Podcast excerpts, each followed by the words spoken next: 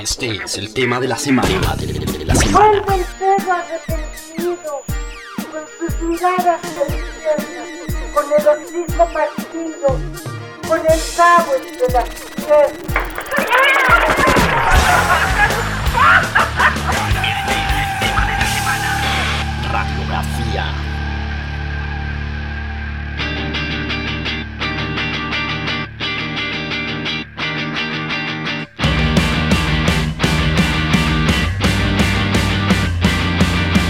Hola, soy Jurel Sónico de Adelaida. Refresca tu lengua con Latin Roll.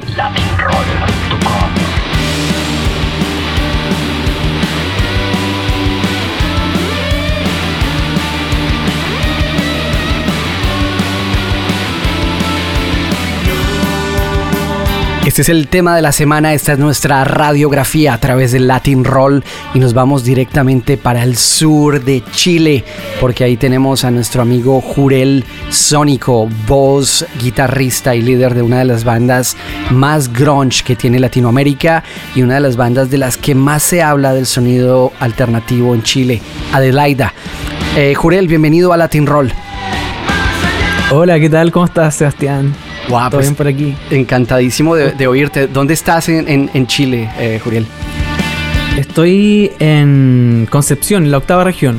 Ok. Soy oriundo de la quinta región, pero ahora estoy un poco más al sur, más lluvioso. Ya. Más sureño. Pero la, la Adelaida viene de Valparaíso, ¿no? Exacto, Adelaida es una banda de Valparaíso que mm, nace allá, pero también el, el baterista de Adelaida es de Puerto Montt. Entonces igual es Ahí ya nos tienes que dar un poquito de clases de más, geografía. un poqu- es más al sur. Chile. Chile. es muy angosto, Sí, es muy sí, sí. angosto y, y largo, entonces se divide en 13 regiones. Y claro, eh, Puerto Montt es casi al final. Yo ahora estoy como al medio, Ok, ok. porque en el norte tenemos mucho desierto también, entonces tiene- tenemos todos los climas aquí. eh, Ya Chile, Chile es uno de esos sitios en el, en el checklist que tenemos que hacer. Jaime ya estuvo por ahí, pero la próxima vez seguro que me pego para, para Chile. Juriel, introduzcamos un poquito a Adelaida. Los oyentes de Latin Roll ya los han escuchado en varias ocasiones, pero es tal vez la primera vez que tenemos la oportunidad de, de- de charlar. Eh, de pronto hablemos un poco del sonido de la banda, pero antes de que nos cuentes el sonido, como que te voy a dar unas referencias y me gustaría que, Sí, me, que me y me gustaría que me digas eh, ¿qué es lo más cercano a esa referencia, a, a lo que puede sonar Adelaide? Si te pregunto, por ejemplo, por una guitarra, ¿qué, qué banda puede tener unas guitarras como las que tiene Adelaide? Eh, me gusta eso. Eh, podría ser un poco quizás Sir Driver o mm, la onda como mm, también Stone Rose, Stone. Roses.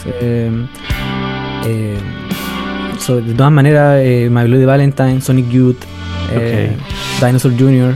Entonces bien, tiene como esa bien. estética noventera. Pavement también me gusta harto. Ya. Sparkle Horse. Y si veo tu, tu background un poco, si te pregunto entre, entre Fender y Gibson, supongo que estás más como por el lado de Fender, ¿verdad? Totalmente, sí.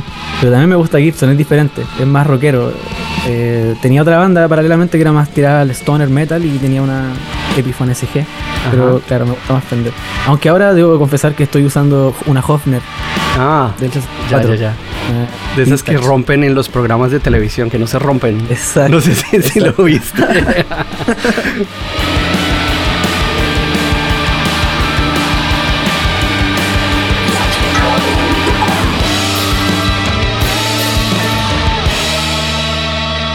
Hablemos de las letras. ¿Qué referente de letras puede tener Adelaida?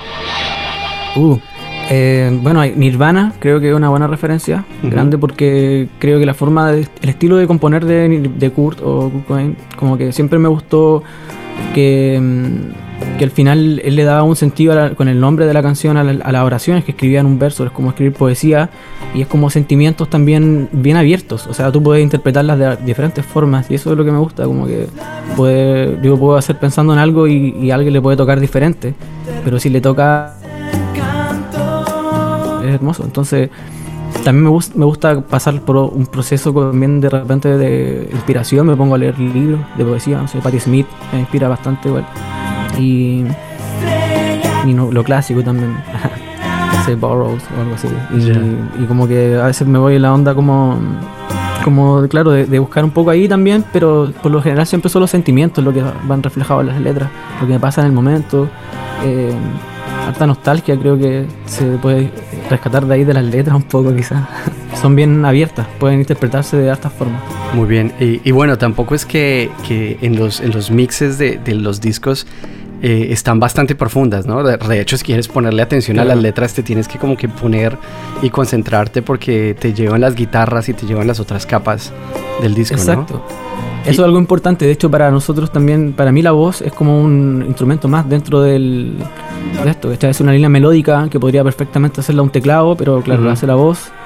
Pero también hay algo que decir, pero es bien melodioso, viene de la melodía. Entonces, por eso vuelvo a lo que había dicho sobre Kurt Cobain, que una vez creo que él habló sobre su método de composición y decía que la música era primero y después la letra. Además que supongo que, que cuando tienes la melodía y cuando tienes la música, casi que las letras salen de la melodía, ¿no? Porque la melodía tiene esa, esa, esa parte espiritual que es de donde vienen las letras. A mí me parece, a ver, que no, no es que sea compositor ni mucho menos, pero me parece que cuando le quieres poner la música a unas letras, casi como que estás eh, haciendo trampa, ¿no? Es como tratar de, de- de- de ir al- Sí. al- a la inversa.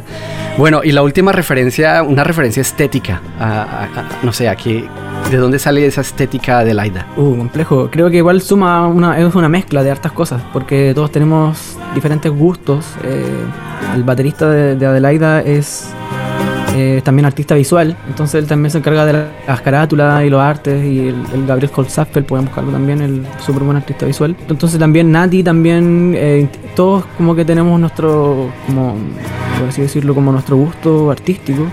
A mí me gusta harto el stop motion, la plasticina y también la onda de los 90 y trabajo en eso también a- a- paralelamente a la música. Y claro, eh, creo que es como una mezcla, pero sobre todo de los 90. Yo creo que esa es la estética de la banda.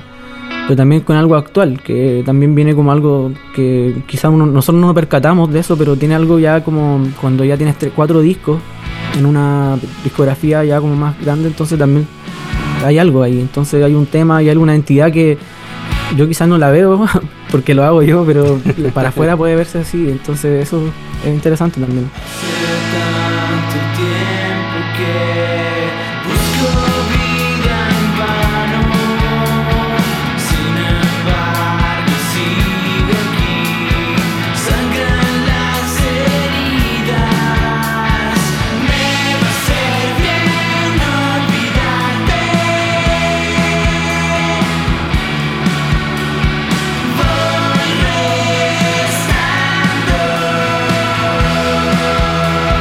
De hecho, cuando estaba dándole un, un vistazo a, a- los videos que hay en, en YouTube y incluso cosas como más recientes de la banda tienen esa estética noventera, ¿no? En los videos también. Eh, a veces dices, bueno, esto es como Soundgarden, ¿no? Que, que estoy viendo. Claro. Los colores, Sí. la- incluso los instrumentos, o sea, tiene, tiene una onda bastante, bastante noventera. Eh, bueno, la última pregunta sí para definir el sonido de Adelaida. Cuando crearon la banda, ¿a quién querían sonar? Uh, rígido. Eh, pu- puede ser como al principio me, me habló de Valentine, me encantó, que era como mi referente, y Sonic Youth, puede por ahí, Pixies también. Qué Pixies. Me encanta Pixies es de mis bandas favoritas y creo que me encantan toda la música que hacen, todas las canciones. Entonces me pasa eso como... Creo que estéticamente tiene como eso también simple, la simpleza, pero también es, complejo, ¿cachai? Onda, a primera vista es pop, entra, pero también tiene su complejidad y eso me encanta. Y, y también no solo la complejidad, sino también la simpleza, ¿no? Sobre todo cuando ves a los, Claro. a los Pixies, es- tienes dos notas, Exacto. pero, pero te llena completamente. Que ellos también se ven como cuando ves un... Yo antes de, escu- de- de descubrir a los Pixies lo escuchaba en cassette nomás. sin sab- nunca había visto la cara de ellos. nunca había visto una foto tampoco. Tenía un cassette, el Surfer Rosa, lo escuché tanto, tanto y nunca imaginaba ni cómo eran. Y una vez vi un concierto y que guau. Como que aparte de, de como verlo gritar y todo, sentía Sí. que era como súper honesto. Como lo encontraba que era Sí. como buen punk, así que me gusta esa de, como de- del, del punk rock también vienen, vienen cosas bacanas. Yo, yo me imaginaba mucho el, el, eh, la bajista, me la imaginaba buenísima. Eh, de hecho, la, tener mujeres bajistas. Hermosas. Sí, exactamente. Son hermosas y además le da un morbo musical al sonido de, de las bandas. Solo pensar en a Perfect Circle, por ejemplo. Incluso los Smashing Pumpkins también. Y bueno, y en la formación de Adelaida tampoco se queda atrás.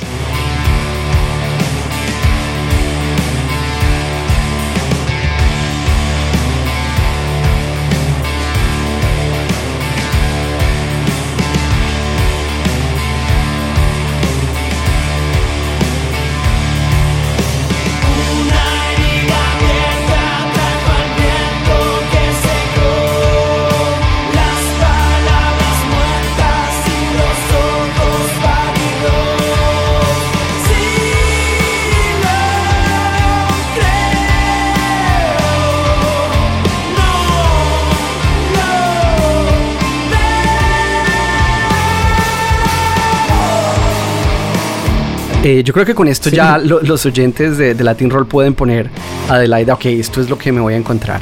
Hablemos ahora un poco de la actualidad de la banda. Estábamos escuchando, eh, de hecho lo, lo estuvimos oyendo en Latin Roll, el, el último disco que, si no me equivoco, se llama Animita. Y, Animita, y- sí. y ya, ese, ¿qué, qué disco es? ¿Es como el noveno? O sea, llevan un montón de- de- de años haciendo música. Claro, eh, no, es el cuarto disco, pero ofi- es oficial, porque igual tenemos otros discos que no son oficiales, que son como los demos o EPs Ah, que quedaron ahí, ok. pero oficialmente es el cuarto disco Sí. del año 2020. Y claro, es como el disco más quizás producido de Adelaida en el sentido que nos, nos preocupamos más de grabar como por partes, nos dimos el tiempo. Sí, totalmente. De hecho, las anteriores grabaciones, desde Madre Culebra, que es el segundo, todos están todo, todo grabado en vivo, o lo más en vivo posible. Segundo trabajo de Adelaida trabajamos con Jacket Dino, que es el productor de Bleach, de Nirvana, Sí. y también trabajamos eh, grabando la otra mitad del disco en el Nueva York con otro ingeniero y fue todo en vivo, así tocando al mismo tiempo. Creo que ahí también se, ca- se capta otra sinergia. Ujú. Pero por ejemplo en este álbum, el último, trabajamos grabando con metrónomo, con click, tratando de ordenar un poco, lo hace más pop, pero también pasa eso que de repente queda muy perfecto y también quizás no hay que buscar un punto medio, eso me pasa, que creo que el siguiente trabajo vamos a hacer mitad metrónomo, mitad en vivo.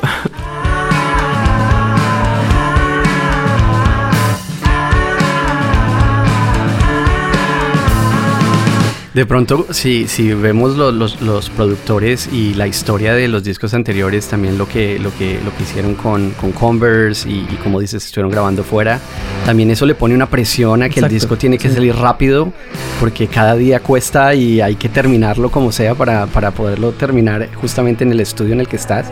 Supongo que este era necesario, ¿no? También como poder decir, bueno, vamos a, a- a poner un poquito de tiempo y reflexionar un poco como lo que, lo que estamos haciendo, ¿verdad? un proceso dif- diferente al final, claro, son súper, ambos procesos son buenos en, en diferentes puntos y claro, grabar en vivo tiene sus ventajas como también tiene sus contras. Y lo mismo lo otro, puedes trabajar la más pro- pro- postproducción en un material que está grabado como por como con clic y todo más ordenado.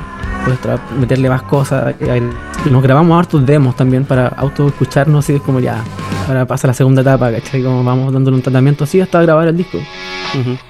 Eso es clave, como preparar el sonido en vivo de la banda es como para nosotros, somos una banda en vivo. Ya. Es difícil captar eso en un disco a veces. Y, y de hecho eh, estaba, estaba mirando en el Spotify y, y este disco también tiene su versión en directo, ¿verdad? Sí, tenemos una, una versión en vivo que se lanzó hace muy poco, que fue una sesión que grabamos en vivo en, en Mezcalina, en el estudio donde grabamos el disco. Y claro, la misma gente involucrada en el álbum se involucró también en, en la sesión en vivo porque son del mismo sello y bueno, fue tremendo. Nos decías que de pronto en la grabación del disco como que eh, el hecho del metrónomo lo hacía un poco más eh, estático en la versión en directo. ¿Piensas que se corrige un poco eso? ¿Que, que logran llegar como al, al sonido... El punto medio. Sí, ok. El punto medio, sí. Lo que pasa es que igual a veces antes nos pasaba que no usábamos clic y se iba todo en vivo, era muy rápido. Y cuando nos damos cuenta que era muy rápido, ey, sí, estaba muy rápido y al final era más lento de lo que era la canción original. Entonces tuvimos que, el baterista Seco Lele, eh, em- incorporamos una SPD, que es un instrumento electrónico, donde tiramos bases entre canción y canción. Hay un interludio, entonces está grabado previamente, lo grabamos. Es entretenido eso. Siempre de repente ocurren problemas en el, en el vivo o alguna cosa. Tenemos el interludio para que no haya un silencio incómodo, ¿cachai? Para rellenar. y son como interludios musicales también que están grabados. Sí. Y con este, esta máquina podemos manejar el, el click. Entonces, Lele lo prende, toca con el click al principio y después la mitad de la canción lo puede sacar o darle como una, una onda más improvisada. Porque de hecho nosotros improvisamos harto en vivo algunas canciones, la parte de los solos o se distorsiona un poco.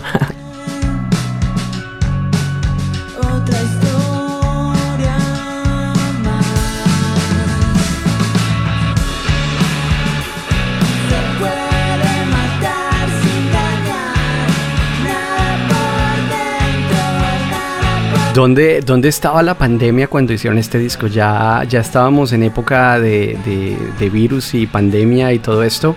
¿O el disco Mm. se grabó, estaba listo para salir y, y llegó la pandemia? Es, es muy interesante la pregunta, porque de hecho me pasa que este disco, igual las canciones son antiguas, son del 2018. Ujú. Entonces, ese año nosotros consiguió que tuvimos muchas giras con la banda, fuimos a Asia, estuvimos en Brasil, en México, en Canadá, estuvimos en China, en, en Japón, bueno, como dije, Asia. Y estuvimos de gira todo el año, así como llegábamos a, casa un par de meses y, tratábamos de avanzar en componer, pero teníamos que prepararnos la gira, entonces era como ya, interrumpido. Pero durante ese tiempo pusimos las canciones, se grabó el 2019 y resultó que acá en Chile tuvimos el estallido social, que fue una Mm. revolución del Brígida y que fuimos todos parte. Entonces en ese contexto tampoco puede sacarse un disco, encontramos que era como un poco contraproducente y dijimos ya, esperemos un poco, marzo 2020, 2020 y pasa la pandemia. Así que teníamos una gira, de hecho, al norte, teníamos una gira a México, Estados Unidos, que tuvimos que cancelar porque empezó el COVID y fue como ya, filo, sigamos nomás y ahí me- yo estuve aquí en Conce, así que aquí estoy. Alguna vez eh, viendo una entrevista de Laida creo que, que decías que la música era tu terapia y cuando uno habla de, de COVID en, en el lado artístico hay como muchísimo debate, ¿no? Tienes el debate de que la parte cultural, los eventos, los técnicos, todo el mundo se quedó sin trabajo y como que hu- hubo un momento muy difícil o todavía hay un momento muy difícil para, para los músicos, pero también es un momento de pues como de encontrarse uno mismo y, y estando solo uno, como dejar que los, los demonios salgan y, y hagan canciones. Eh, ¿Cómo ves esos dos lados del COVID desde un punto de vista artístico? ¿En qué te ha ayudado? Y, y supongo que también, pues, no solamente poder hablar de este disco, supongo que también hay muchas cosas negativas que, que han impedido pues, la promoción de la banda. Claro, empezando por nunca que nunca pudimos lanzarlo en vivo. O sea, hicimos como una especie de lanzamiento online que también fue súper frío, no es lo mismo que cuando hay un público ahí mo- como que te motiva a ponerle más todavía y es como hay un feedback, que eso es muy bacán, o sea, te llenas de una energía fresquita y también como muy rica. De repente escucho gente cantando las canciones y me pone súper contento eso también. Digo, esto, esto es, esto es lo que, por esto estoy tocando, por esto estoy, por este feedback es la cuestión. Entonces, eh, claro, ahora que no hay en vivo, el proceso, el proceso de, introspección, como decías, es súper importante y también hay resultados de eso. Yo hice un disco solista, que lo, de hecho mañana, o sea, no, no quiero hablar de fechas, pero dentro de estos días estoy trabajando en eso. Y em, pueden encontrar los singles ahora como Jurel Sónico Los Impuros, mi nuevo proyecto, paralelo a Adelaida, porque también con Adelaida tenemos otro disco que vamos a regrabar ahora. Estamos con un proyecto de hacer un disco colaborativo con más artistas de otros lugares del mundo. Y, y bueno, está súper interesante eso porque vamos a regrabar el primer disco en versión como re- darle un refresco a esto. Y Sí. regrabarlo. Ya. Porque lo sacaron de Spotify. el sello que, que lo. Entonces dijimos, ya, ¿qué hacemos con esto? Lo subimos de nuevo tal cual. Hagamos- ya, ya, filo, grabémoslo de nuevo, hagámosle una nueva onda, démosle un refresh a esto. Y siempre habíamos tenido, o sea, como habíamos quedado con la bala pasada un poco con ese disco. Porque no estábamos tan preparados como el, el que viene después, claro, como Sí. la- el, método, el método lo fuimos viendo a, a partir de la experiencia, claro. Entonces, eh, ahora con el método de trabajo que tenemos, creemos que es- quedaría muy bueno un- una nueva versión de ese álbum. E- Eso, es- eso está súper súper entretenido, sobre todo cuando te pones a ver muchas bandas e incluso artistas están regrabando los discos con los que tuvieron algún tipo de conflicto con disqueras y discográficas y cosas. Exacto, ¿no? es lo mismo. Es, es totalmente la oportunidad de, de hacerlo de uno, ¿no? Antes necesitaba tener detrás el que pusiera el, el dinero y todo y quedaba uno amarrado.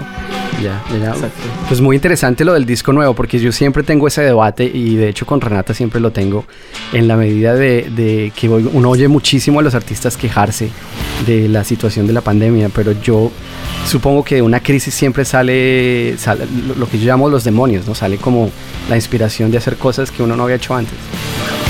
Claro, claro, concuerdo contigo. De hecho, yo tengo un río cerca y voy a buscar canciones al río. Digo que voy allá.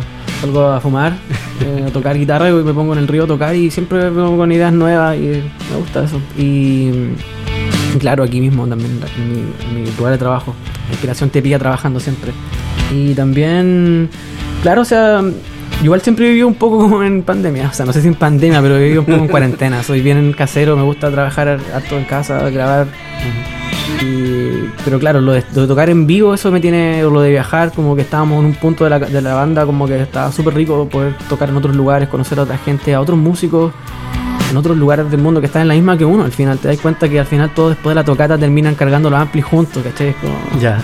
Igual al que tengáis, seáis, no sé, pues conocimos los Ringo Death Star, por ejemplo, en Austin, y después de una tocata, los dos cargando los equipos a la sala, era como, bueno, ellos estuvieron de gira con Peter Murphy, con Smashing Pumpkins, y bueno, la banda así, ¿cachai? Como súper reales, ¿cachai? Entonces eso también, ¿cachai? Que hay un código universal de la música que da lo mismo el idioma también, porque al final lo importante es la melodía. A mí me pasó cuando estuvimos en China y nos dimos cuenta que había gente que vibraba con la música también y no entendían nada. lo mismo me pasaba a mí cuando no entendía inglés al principio, o sea, escuchaba Nirvana, me gustaba más la, la sensación que me producía Sí.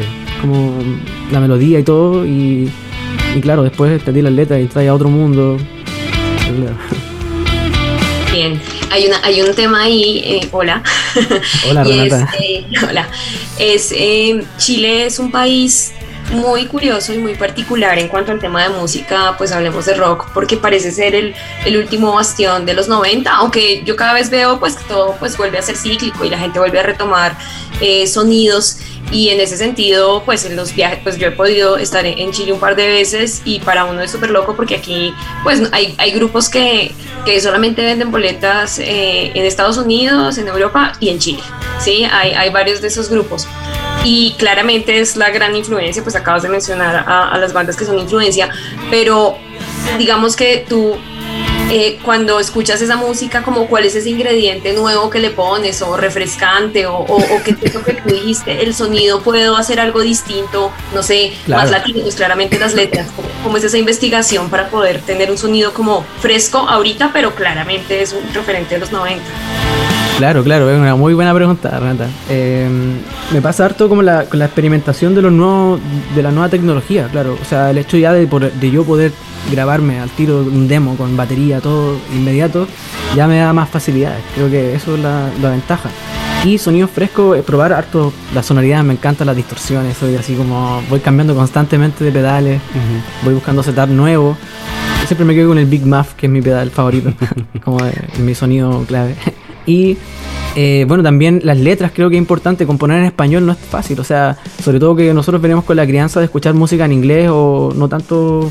Chile igual, bueno, igual aquí hay referentes buenos de música en español también, de rock clásico y rock antiguo.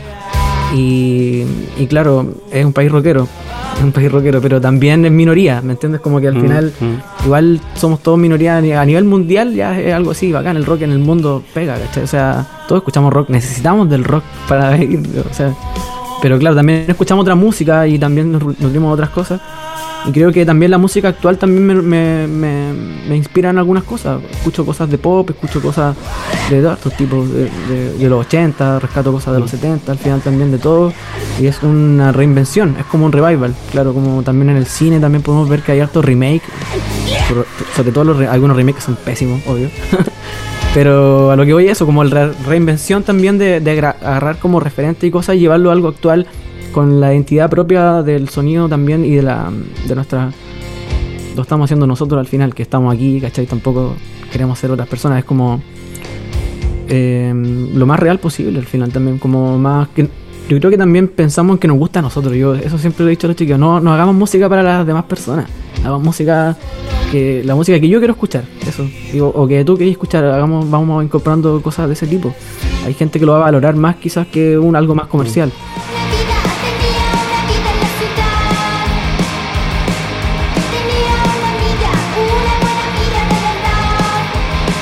Quedémonos en, en Chile porque eh, Renata está hablando como que de, de los noventas. Y, y bueno, ahora con internet como que nos acerca a todos un poquito, pero si nos ponemos a pensar el final de los ochentas, eh, noventas de Chile, pues Chile siempre ha estado en, en la escena musical eh, latinoamericana, ¿no? Si, si nos ponemos a pensar desde Violeta Parra pasando por los prisioneros o incluso Exacto. esa época funk de los, los tetas, los chancho en piedra y todo esto. De repente la música de Chile, o sea, nosotros lo que, lo que escuchábamos en esa época por Colombia era muy funk, ¿no? O sea, los tetas y los chancho y, y, bueno, funk real creo que también estaba por ahí. Y de repente el sonido chileno comenzó a moverse a la electrónica, ¿no? Y nos encontramos con Teleradio Donoso o con o incluso con Javier pop. Amena. Claro, muy pop. Más- eh, más pop, electro pop, claro. Sí, Pero mucho- Siempre sí. hay, exi- existe el underground y eso es lo que también que es muy importante para mí. O sea, eso es lo que se ve hacia afuera, claro. Ya. Pero si te contara la, la cantidad de bandas increíbles que puedes encontrar y que podés ver en vivo, que decir, bueno, estoy pagando una entrada para ver esta banda que, bueno, es, increíble. O sea, la energía y se nota también hay bandas que hay una escena under súper que es respetada también. Por ejemplo, puedo hablar de Yajaira o Electro Zombie, de Ganjas, eh, Guiso, eh, también hay una escena de algo récord, eh, también hay está también, no sé, pues Diego Lorenzini, hay una escena de Uva Robot, también hay como diferentes chini, hay diferentes tipos de, de escenas también de cosas que están pasando eh, en el pan rock también y, y van saliendo a flote, claro, por, por la ayuda de sellos y todo, pero siempre, siempre creo que para nosotros que somos melómanos es bueno indagar un poquito más, siempre así de repente encontráis tesoro. Claro.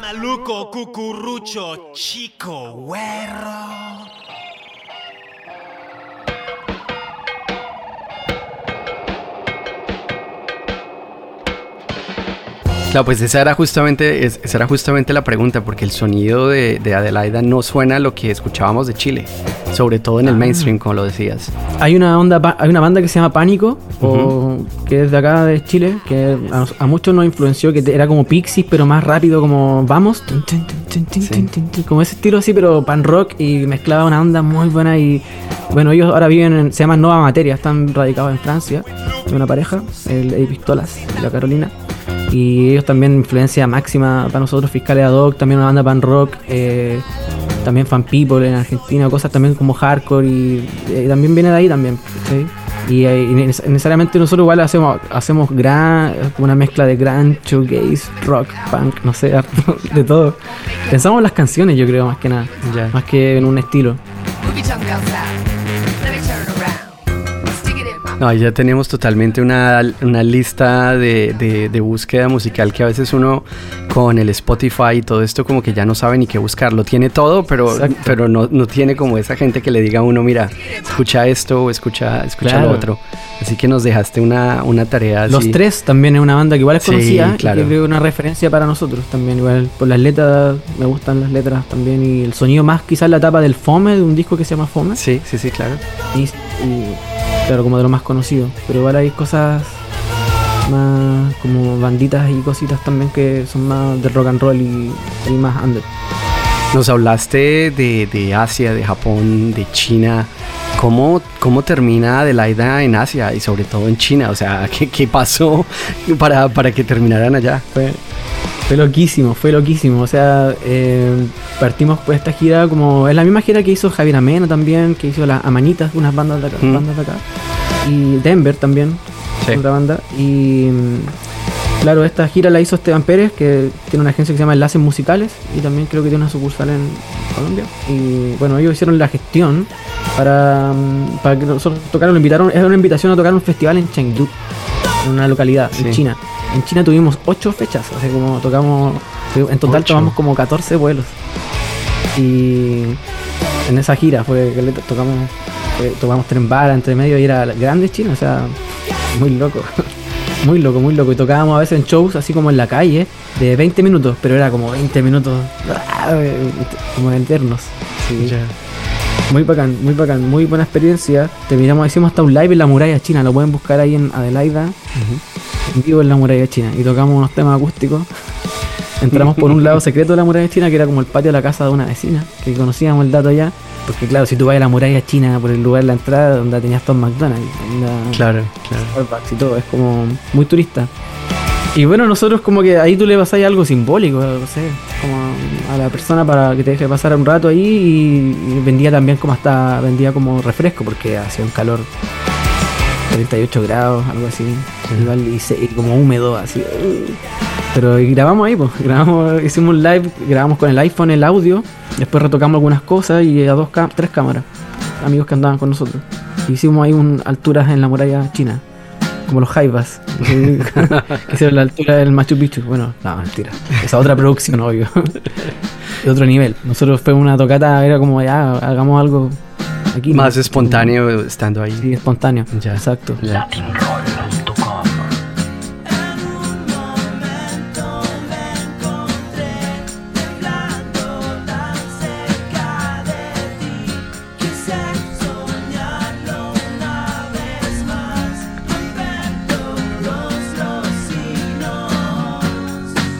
Parece que ya casi estamos al otro lado del, del túnel de la pandemia y todo esto y que las cosas comienzan a reabrirse. Tal vez desde un punto de vista económico, ¿no? Porque si te pones a pensar, Sí. eh, la pandemia yo creo que está peor que nunca en muchos sitios de, de Latinoamérica, pero pareciera que las cosas con la vacuna y esto comienzan a estar mejor.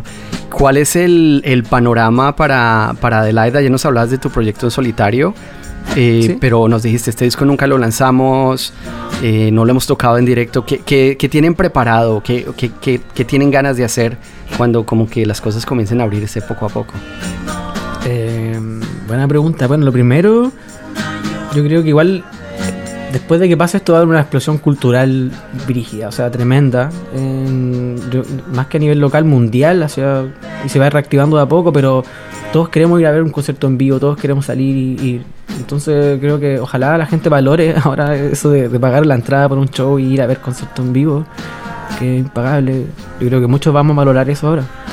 Y, va a haber una expresión musical. Si me preguntas qué me gustaría hacer, yo, no sé, ahora veo carteles de, artistas y giras y todo, digo, "Wow, me encantaría estar allá. O, pero va, se va a activar y, yo creo que vamos a pronto a, hacer conciertos. O sea, vamos a empezar a activar la. mm, Creo que a finales de este año ya tenemos algunas fechas. Entonces, yo tengo planificado luego de. Bueno, ahora voy a lanzar mi. Estoy como en el periodo de mi disco solo, que es en Concepción, pero voy a volver a, a Valparaíso por una temporada para grabar este material que te contaba de la Adelaida. Vamos a, vamos a entrar al estudio y vamos también a grabar unos bonus track, canciones como nuevas para que también le dé un atractivo. Que Claro, van a ir en este claro. bonus track, bonus track así como lados B. y, y nada, eso, vamos a, mm, vamos a enfocarnos en eso para prepararnos para cuando sea el momento y salir a tocar con todo. O sea, me encantaría retomar alguna gira, ir a Europa, ir a retomar eso de México. Creo que México es un gran mercado y también Colombia. De hecho, nunca hemos ido allá y me encantaría visitar Colombia y tocar, conocer a las bandas de allá, conocer qué pasa allá, ir al under, ir a una, ir a una Claro. tocata y sentarme a escuchar música en vivo y, y hacer lazos. Creo que eso es importante, como mm, apoyarnos como Latinoamérica entre músicos también es muy importante y como equipo, como gente involucrada en la música, que, no, que amamos la música, creo que es importante conocernos y tener una red para luego hacer que las cosas funcionen. Siempre hay alguien que tiene que preocuparse de eso, ¿no? De Claro. hacer que la, de, de poner el de dar el de- eh, como por lo menos el incentivo o, de dar la idea para hacer cosas. para que las cosas pasen. Bueno, hablamos de, de Adelaida. Danos un pequeño adelanto de lo de, tu proyecto en solitario. ¿Qué, qué suena? ¿Es más desconectado? ¿Es más eléctrico? Ah, sí, mira, me pasa, claro, eh, era un disco solista acústico, de hecho, al principio, pero dije, en verdad, estas canciones van a crecer mucho más si las grabo con banda. Entonces también me pasaba que un tiempo me vi trabajando mucho para, porque también soy productor, me vi trabajando mucho para otras personas y dije, no tengo tiempo para avanzar en mi banda. Y dije, "Ah". Así que hice, lo mejor, me armé un piño de amigos y empecé a tener ritmo de banda de nuevo. Como dos ensayos por semana con ellos y en ya cuatro ensayos tenían todos los temas listos y al final armé una banda nueva. Y le pusimos los impuros. Entonces, porque al final dije, "Ah, como que podía ser Jurel Sónico, pero tengo una banda detrás, o sea, porque es como un poco, no sé, como patú, no sé cómo decirlo en, en- sí, no sé, sí, como- sí, sí. claro, tú me entiendes, como- Sí, que no eres, no eres solo tú. Sí, pues, era como, claro, muy yo-yo, entonces dije, no, claro, somos la banda, entonces, bueno, después si puedo tocar solo, toco como, como Jurel Sónico, quizás en algún momento pueden ser Jurel Sónico y los desordenados, en algún momento quizás me hago una banda en otro lado, pero claro, ahí es como, puedo ordenar como mi proyecto solo porque tengo el control también de, de la música y hago toda la, la composición de las canciones. Los chicos de la banda también agregan su, su, su sonido y cosas, pero también está todo más controlado. Es como... Claro, es como un proyecto eh, en relación a las canciones que ya están grabadas.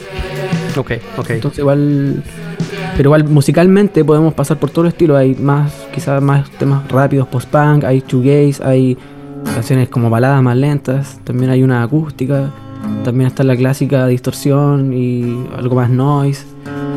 Creo que por este, en este trabajo, en este álbum, porque el álbum lo quiero tirar a, a fines de este año, eh, quiero como también mostrar un poco todos mis, mis gustos musicales y pensar más en la canción.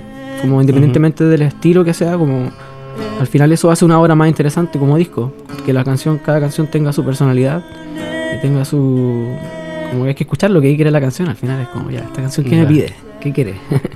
Si nos dices que, que- que todo empezó de una forma muy acústica y detrás tuyo tienes esa guitarra acústica al lado de, de un par de bellezas, que se nota que estás conectando y grabando, mira, esto le va a poner una línea de bajo y esto le va a poner una acústica, tienes Exacto. todo listo para, para conectar. No sé, no sé si es mucho pedir, eh, Juriel, que, que nos, nos, nos, nos toques una que nos haga llorar.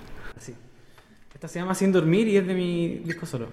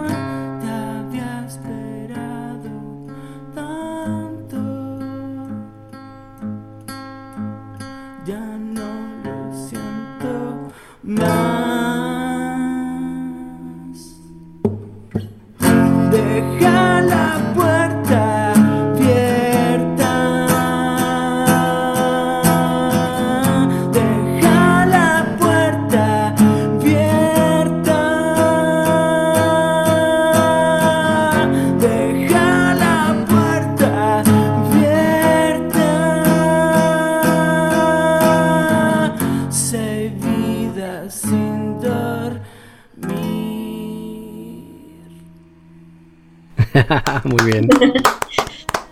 Gracias. Sí, Bien, sí. qué bien, qué entretenido tocar. Quedó perfecto. sí, no, quedó buenísima. Juriel, pues un placer enorme. Muchas gracias por, por, tu tiempo, por, por tu música también. Eh, cuando te pases por, por Europa o si te pasas por Colombia y estamos en el mismo sitio, al menos una cerveza nos tenemos que, nos tenemos que tomar. Muchas gracias por tu tiempo. Yo creo que eso va, va a pasar sí o sí, así que hay que esperar que pase. Muy hay que bien. llamarlo también. Yo creo que cuando pase esto de la pandemia, obviamente vamos a, hay que puro viajar y tratar de, de llevar la música a otros lugares. Yo quiero puro moverme de aquí y, Y un bueno, abrazo grande a la distancia, conectados. un gustazo co- compartir esta tarde con ustedes, de verdad.